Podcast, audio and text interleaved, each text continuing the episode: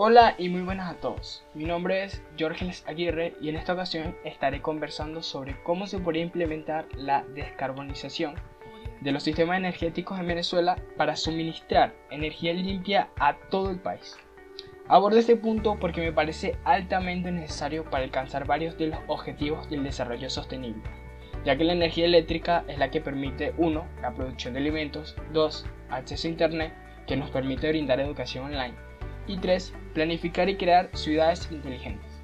Entre algunas de las acciones que yo considero que podríamos realizar para alcanzar tener fuentes totalmente renovables están 1. Redefinir el modelo energético para hacerlo menos vulnerable a las sequías, sin tener que recurrir a las fuentes de energía tradicional. Este punto recordando que el 70% de la energía del país es hidroeléctrica.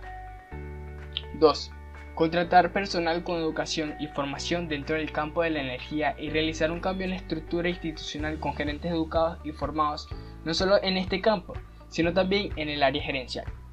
3. Trabajar en conjunto con los centros de investigación ubicados en el país con la finalidad de generar talento humano en materia energética, además de producir investigaciones e innovaciones que puedan solucionar algunos problemas puntuales de carácter energético. 4 Trabajar con todos los actores involucrados en materia, incluyendo a la sociedad civil afectada. 5. Diseñar y evaluar programas que permitan dotar de servicio eléctrico a comunidades aisladas. 6. Revisar resoluciones para la reducción de consumo eléctrico en el sector público y privado. 7. Incentivar la compra y uso de energías renovables.